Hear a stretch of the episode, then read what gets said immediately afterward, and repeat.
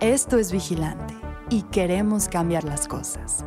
Somos un medio informativo que busca difundir la verdad en temas relacionados a la crisis ambiental que vivimos en México y el mundo. Queremos alcanzar la lucidez y crear conciencia en todos los niveles. Ya es hora de que nos hagamos responsables. Con ayuda de invitados y especialistas, compartiremos contigo las historias y temas más relevantes. Expondremos casos de impacto tanto positivo como negativo, exigiremos acciones y brindaremos alternativas para que todos seamos parte de esta transición. Buscamos justicia, pero también invitarlos a ser justos en la práctica. Bienvenidos a un episodio más de Vigilante. Hoy tenemos como invitada a Inés López, que es parte de la organización Comunidad y Biodiversidad y vamos a platicar sobre la pesca en México. Bienvenida Inés. Muchas gracias. Para poder echarnos un clavado a profundidad en este tema, que es bastante complejo, me gustaría que comenzáramos por ponernos en contexto en el tema.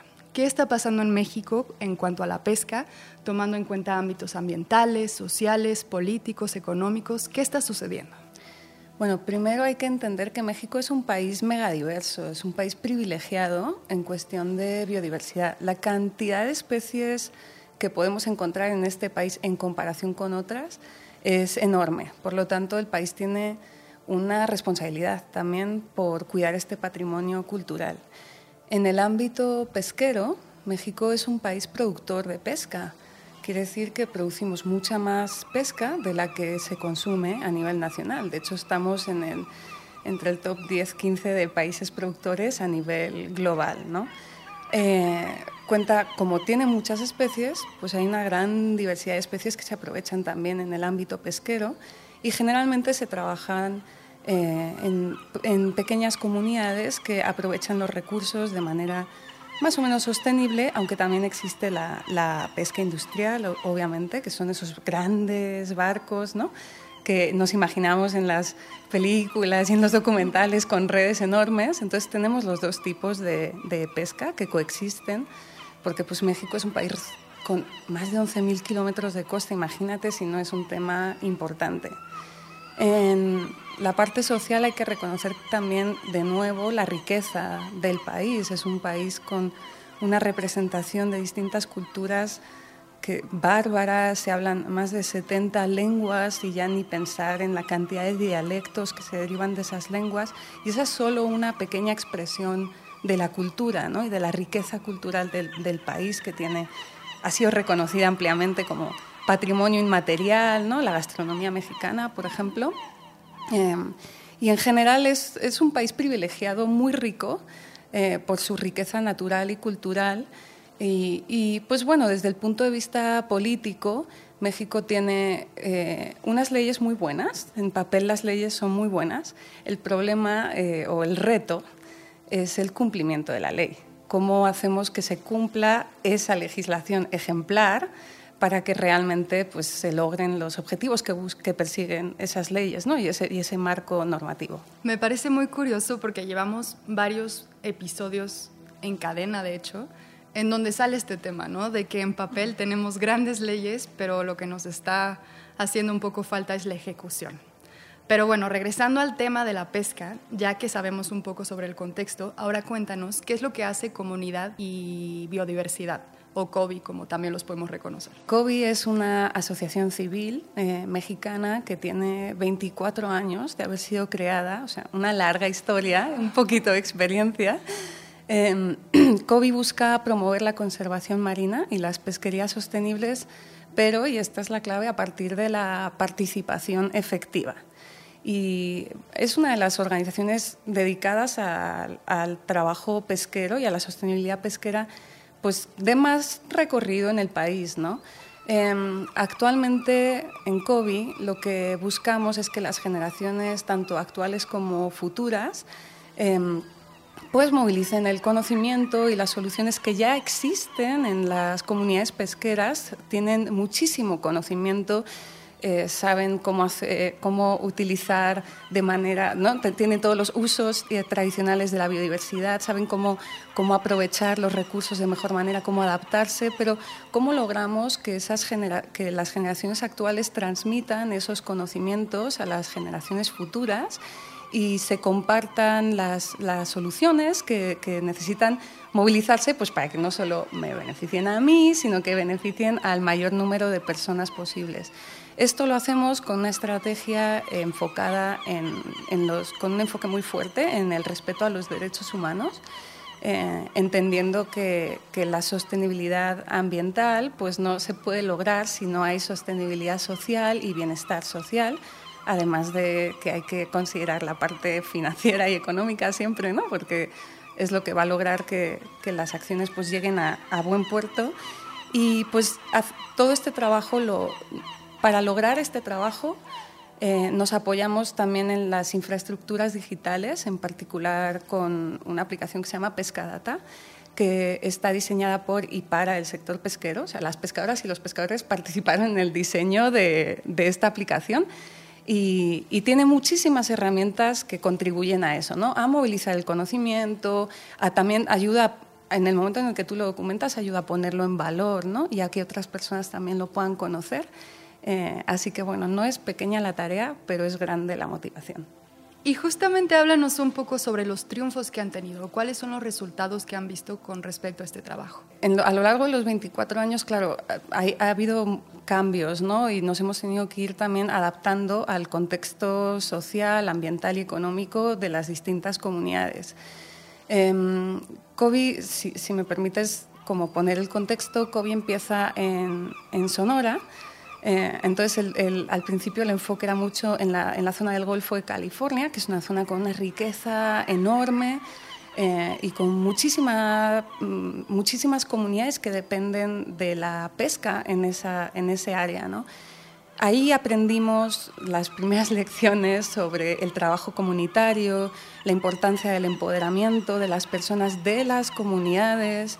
También aprendimos a, a, a poner, a, a trabajar de la mano con estas personas para fortalecer sus capacidades y que ellas y ellos puedan tomar esas posiciones como de liderazgo y estar mejor organizados, pues porque cuando es como todo, ¿no? Si uno va solo a reclamar una acción, no es lo mismo que cuando hay una movilización ciudadana y vas en colectivo. Entonces, la importancia de la organización para lograr los, los, logros colectivos y el bien común, eso aprendimos un poquito de eso cuando estábamos trabajando en, la, en, Sonora y después se expande, de manera que Covilla está presente en todo el territorio nacional, eh, en el Pacífico y también en el Golfo de México y en el Golfo de California y en el, y en el Caribe, perdóname.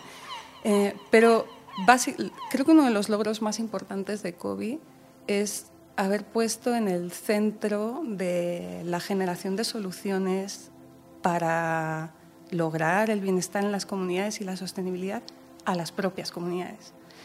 Y hacer esto de la mano de la ciencia, porque eh, es una organización que, que busca mucho promover la investigación, pero si uno como investigador llega a un lugar, tomas tus datos y te vas corriendo y nunca regresas, nunca devuelves la información, nunca interpretas esa información con la propia comunidad, pues a lo mejor a ti te sale un artículo muy bonito, pero ¿cómo, cómo beneficia eso a la comunidad con la que trabajaste?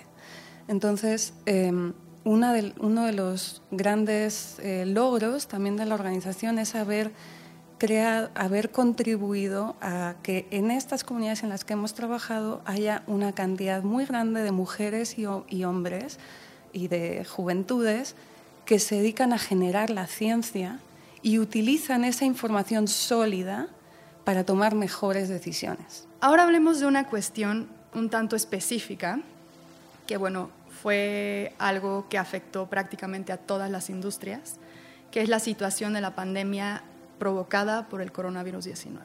¿Cómo es que se vivió esta situación en las comunidades pesqueras? Mira, esta es una pregunta muy interesante. Em, claramente la pandemia nos movió el piso a todas y todos nosotros. Eso es innegable.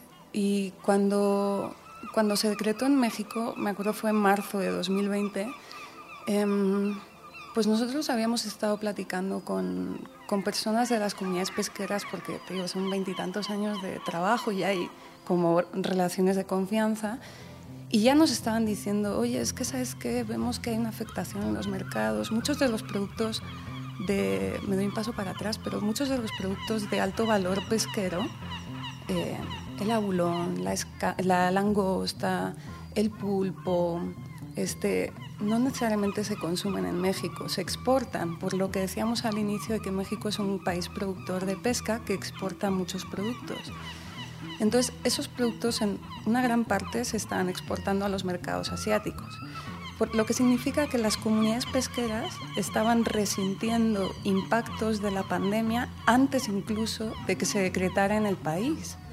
O sea, las, los, por ejemplo, las, cooperativas y las organizaciones pesqueras que exportan langosta o abulón a Asia ya estaban, ya estaban resintiendo el cierre de los mercados en Asia desde mucho antes de que aquí fuese como un tema, ¿no?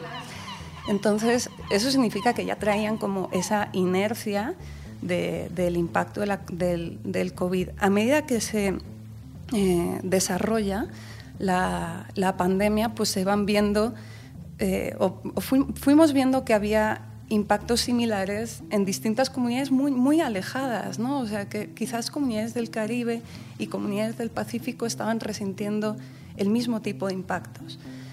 ¿Qué hicieron algunas comunidades? Las que están en lugares más aislados, eh, muchas se cerraron, cerraron accesos porque la única manera de protegerse, debido a que la infraestructura de sanidad en esas comunidades no es la, la mejor, eh, pues había un miedo muy grande ¿no? a contraer el virus y dijeron, mira, ¿sabes qué?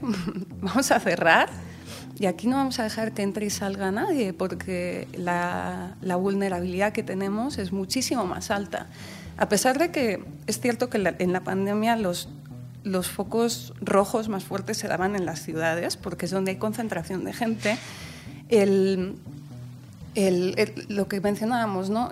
la posibilidad de que llegue el virus a una comunidad donde no tienes asistencia médica, pues nos llevaba o, les llevaba a las comunidades a estar realmente muy preocupados por ese hecho. ¿no? Entonces, acusaron cierres de mercados, o sea, un colapso generalizado de los mercados, donde solamente los productos de, menor eh, valor económico eran los que se podían aprovechar un poco, porque también decían, ¿para qué voy a seguir pescando langosta o aulón si nadie me lo está comprando? No tengo ni dónde almacenarlo. Entonces dejaron de pescar los productos de alto valor económico y se centraron en los de menor valor como la escama, o sea, los peces, vaya, los distintos peces.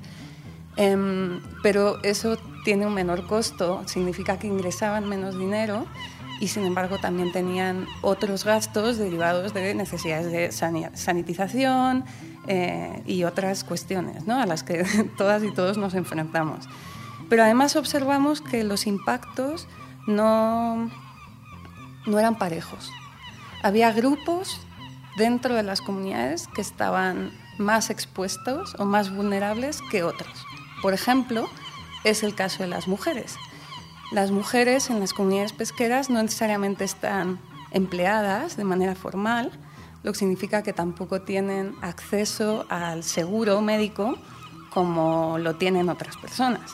Y de hecho encontramos que en efecto menos mujeres tenían acceso a este tipo de a estos sistemas de, de salud, ¿no? Además de la presión que se ponía, porque obviamente las mujeres pues cuidaban de los niños que no tenían escuela, de los enfermos, ¿no? Eh, y también, a pesar de las dificultades, eh, también hay que reconocer que muchas mujeres tuvieron aún así el empaque y la como la entereza de buscar alternativas económicas. Decían, bueno, a ver, aquí no estamos generando ingresos a través de la pesca porque los mercados están colapsados, pero tenemos que comer. Entonces, a nosotros nos decían, mira, no nos vamos a morir de hambre porque podemos ir a pescar y comer, pero eh, no tenemos fluidez, ¿no? Eh, liquidez perdona, para otros gastos, como gastos médicos, justo, ¿no? de medicinas, o por ejemplo el tema de la, de la brecha digital. ¿Cuántos niños, nadie iba a la escuela? Las escuelas que retomaron eh, la, pues la, educación era todo en línea, pero estamos hablando de comunidades en las que para llegar a lo mejor tomas eh, dos aviones, dos camiones, una embarcación y después de no sé cuántas horas de viaje ya llegas a una comunidad donde a veces hay luz y a veces no. Entonces, ese tema de la brecha digital también fue un tema súper importante porque, porque de, alguna manera tenías que cubrir los gastos de, pues de, de, poderte conectar, que era la única manera de estar relacionándote con tu entorno, ¿no? porque está, teníamos que estar todos guardados, pero ¿cómo lo voy a hacer si no tengo el equipo o no tengo el dinero para pagarlo porque solo es internet satelital, que por cierto es mucho más caro? Entonces, eh, sí, fue un sector bastante eh, golpeado y a pesar de todo, para también poner una luz de esperanza, a pesar de todo, es un sector resiliente, es decir, que se adapta y supieron adaptarse a esta situación, incluso encontrar soluciones pues para, por ejemplo, como los mercados estaban colapsados, promovieron mucho el mercado local, el intercambio, incluso el trueque, ¿no? intercambio de productos, eh, de, de, alimentos o apoyarse unas familias a otras. Esto ocurrió mucho a nivel de las comunidades y fue muy bonito poderlo vivir desde la virtualidad porque demuestra la capacidad del sector para adaptarse y esa la capacidad de adaptarte es clave en un mundo como este hoy en día.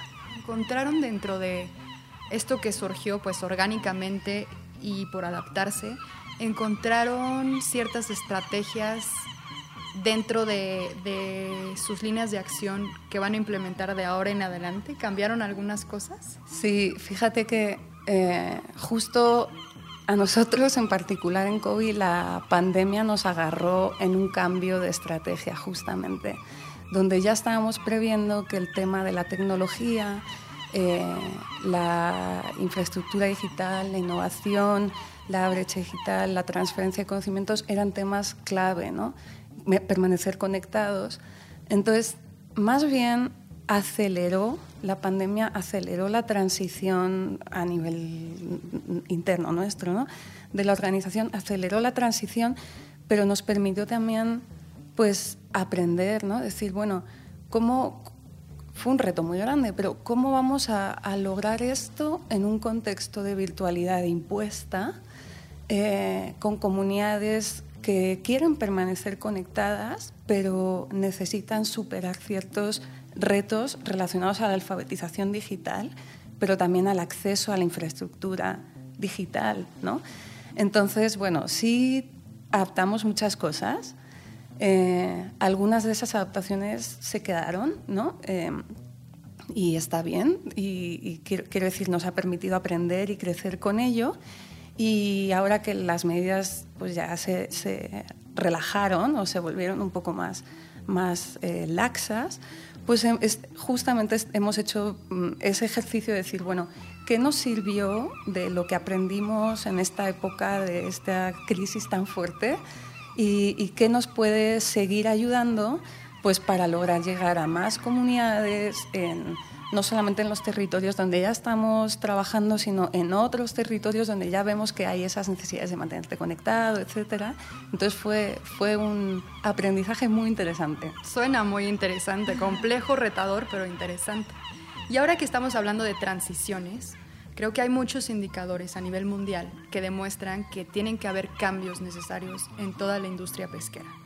Justo en la mañana estaba revisando el reporte que publicó la FAO del 2022 sobre eh, la pesca a nivel mundial y en muy grandes rasgos habla de un aumento en la demanda, un descenso en los recursos y obviamente de alternativas sostenibles. Cuéntanos un poco cómo se vería un modelo pesquero sostenible. ¿Qué elementos debe de tomar en cuenta? Para, para hablar de eso, si te parece, eh, vamos a nombrar los elementos para que cualquier acción esté dentro del paraguas de la sostenibilidad. ¿no?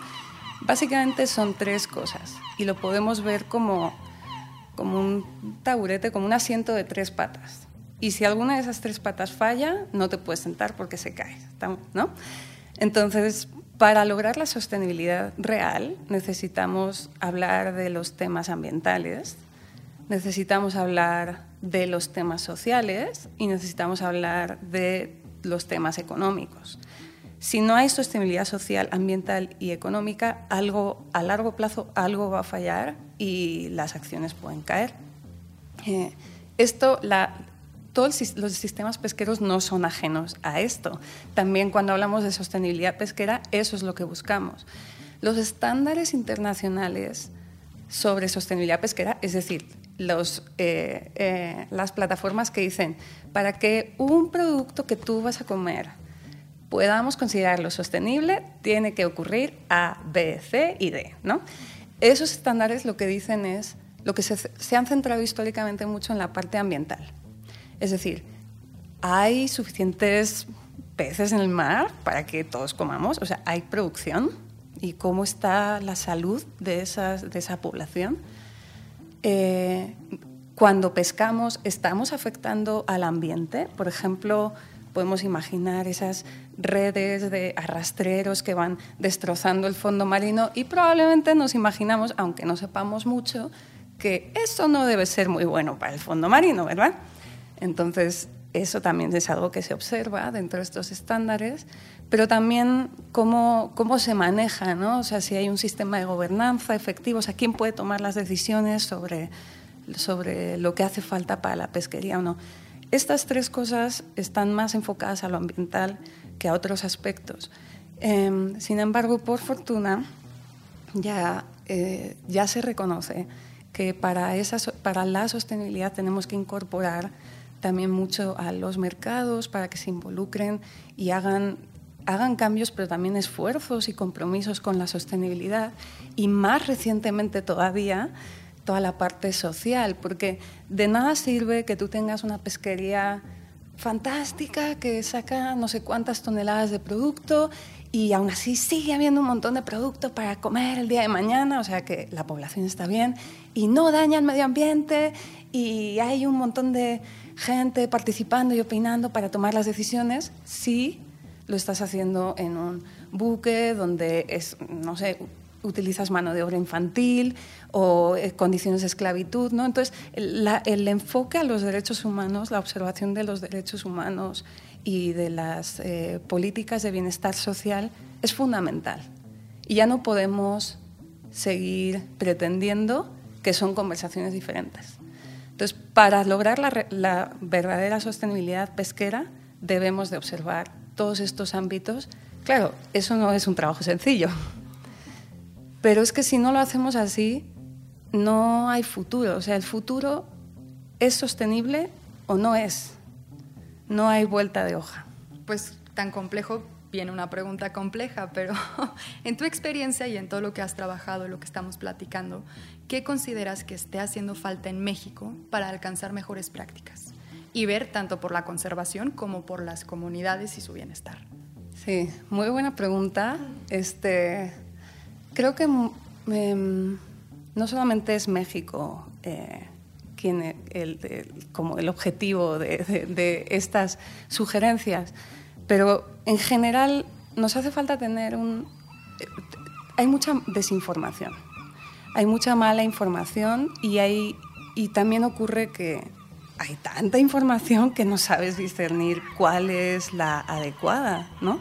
Entonces, el acceso a información confiable, creíble, eh, basada pues, en, en, ciencia, ¿no?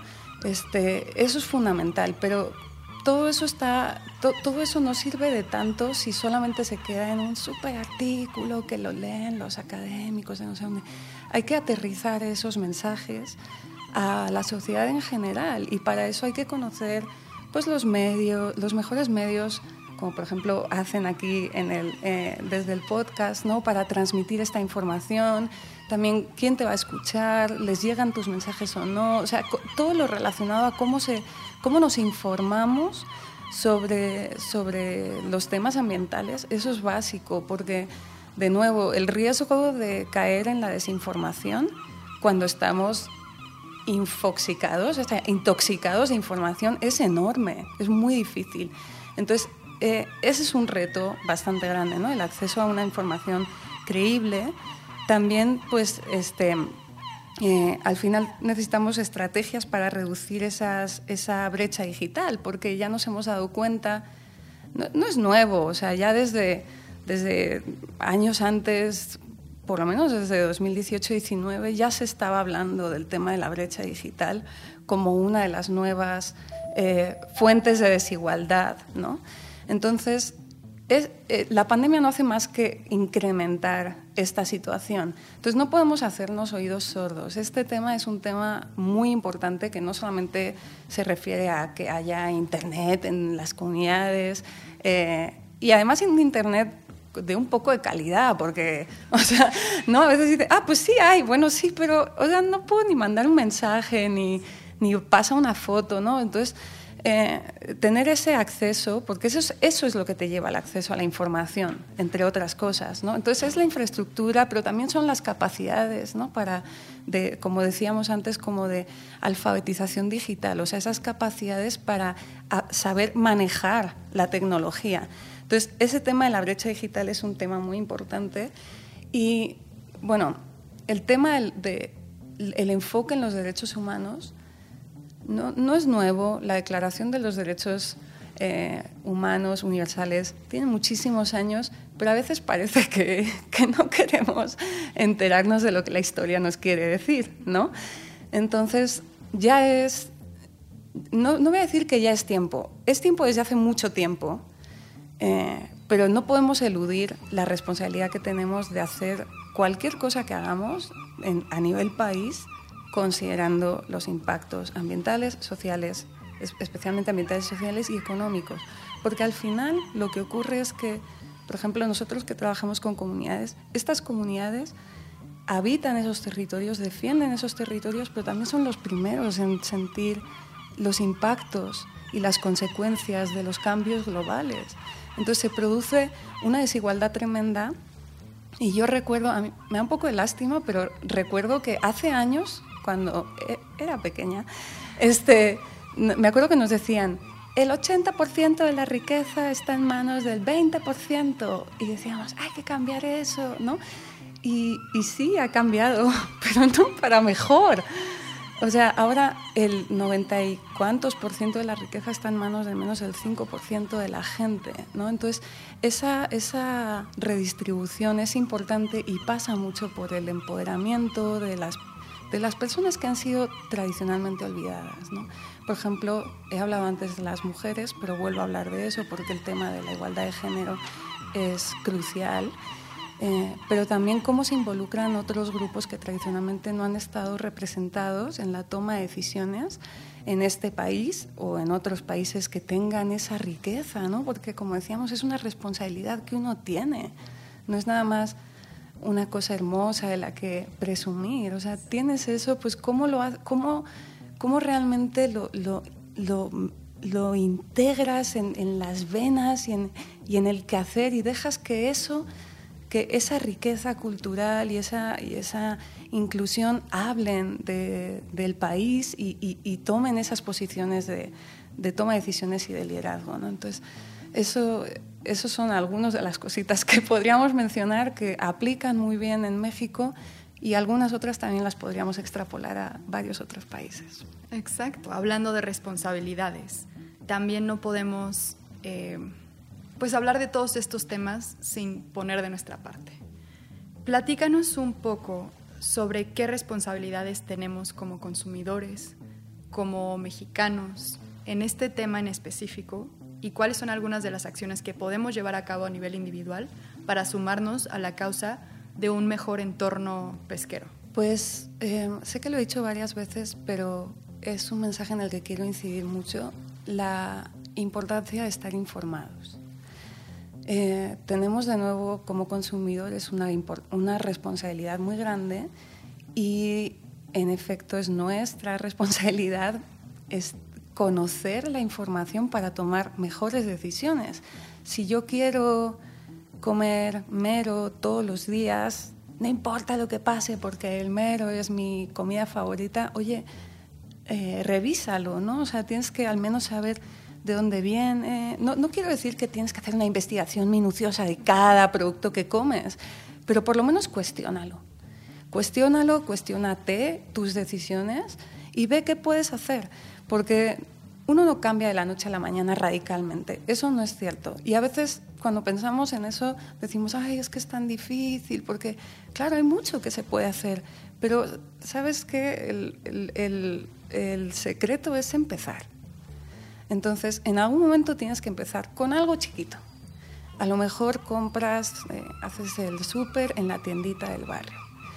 Y en el restaurante preguntas eh, los productos de dónde vienen, o si están en veda o no. Infórmate de nuevo. Tenemos la inmensa, eh, el inmenso beneficio de contar con Internet, que está, donde hay muchísima información disponible y podemos buscar los mejores lugares para informarnos de cuáles son las vedas, qué especies existen.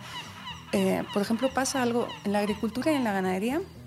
Hemos domesticado algunas especies muy bien, con mucho éxito, pero consumimos pocas especies, ¿no? En comparación con, con la cantidad de especies que hay. Y en, y en la pesca, sin embargo, eh, hay muchas más especies que estamos consumiendo que no solo, por ejemplo, te diría, eh, pollo, eh, carne de res, cerdo, ¿no? En, en, el ámbito pesquero se consumen muchas más especies, pero infórmate, conócelas, entiéndelo, ¿no? De dónde está viniendo, busca. Si es un producto mexicano, oye, dale preferencia. Pero claro, todo esto también pone una presión en el consumidor que a veces es un poco injusta, porque es cierto que todos estos productos sostenibles tienden a ser más caros. Y no todo el mundo tiene ese poder adquisitivo. Eso es una realidad. Y algo que, pienso es que hay que exigir al sector privado que, que la verdad, que, que, haga cambios realmente profundos para poder ofrecer mejores productos. Porque ¿qué pasa? Que se refugian y dicen, mira, ¿sabes qué?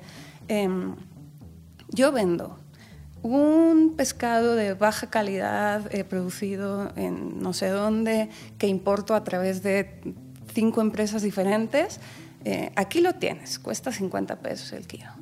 Ah, pero si quieres ser sostenible, oye, también puedes, ¿por qué no? Claro que sí, aquí está tu otro producto, cuesta el triple. ¿Y tú qué vas a hacer? Pues vas a ver tu bolsillo, vas a ver cuánto te queda en la cartera y con base en eso vas a tomar una decisión. Porque si, nos, si costara lo mismo, pues probablemente todos diríamos, oye, pues está mejor el otro, ¿no?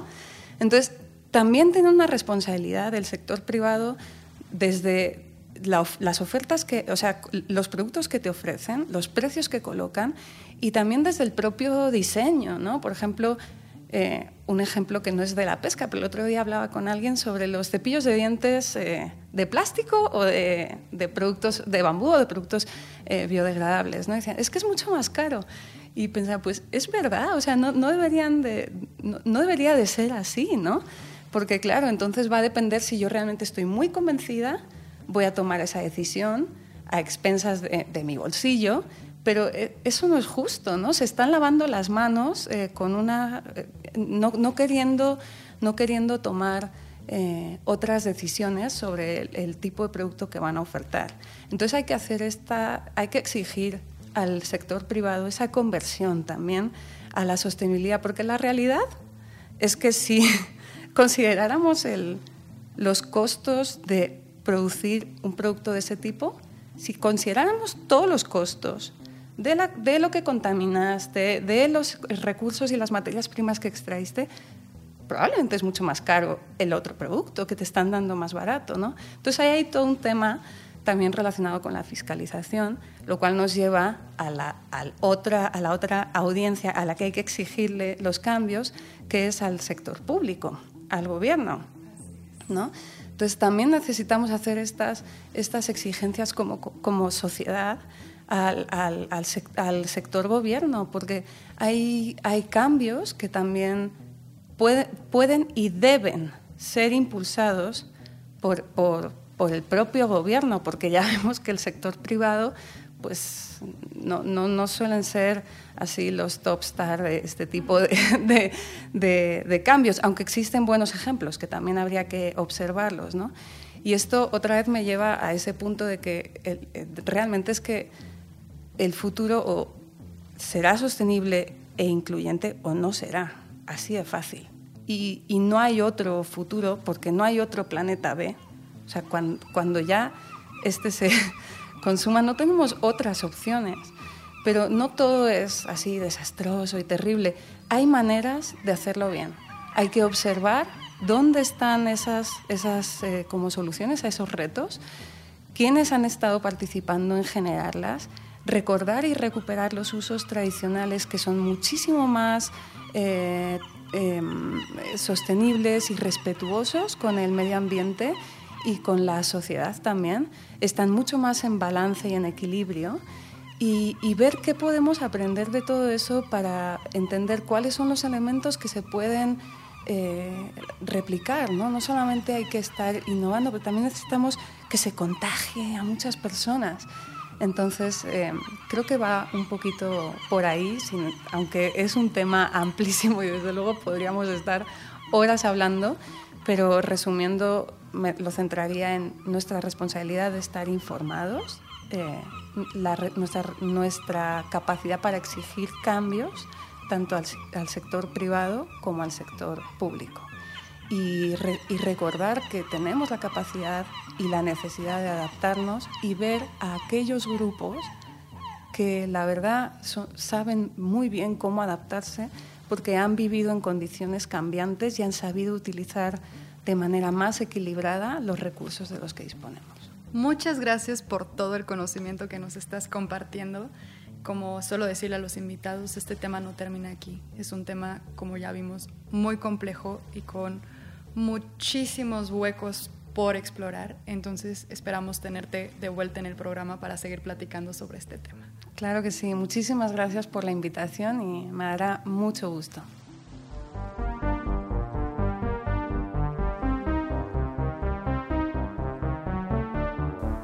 Escucha nuestro podcast ahora todos los martes en Spotify, Apple Podcast, YouTube o tu plataforma favorita y encuéntranos en redes sociales como vigilante-bio.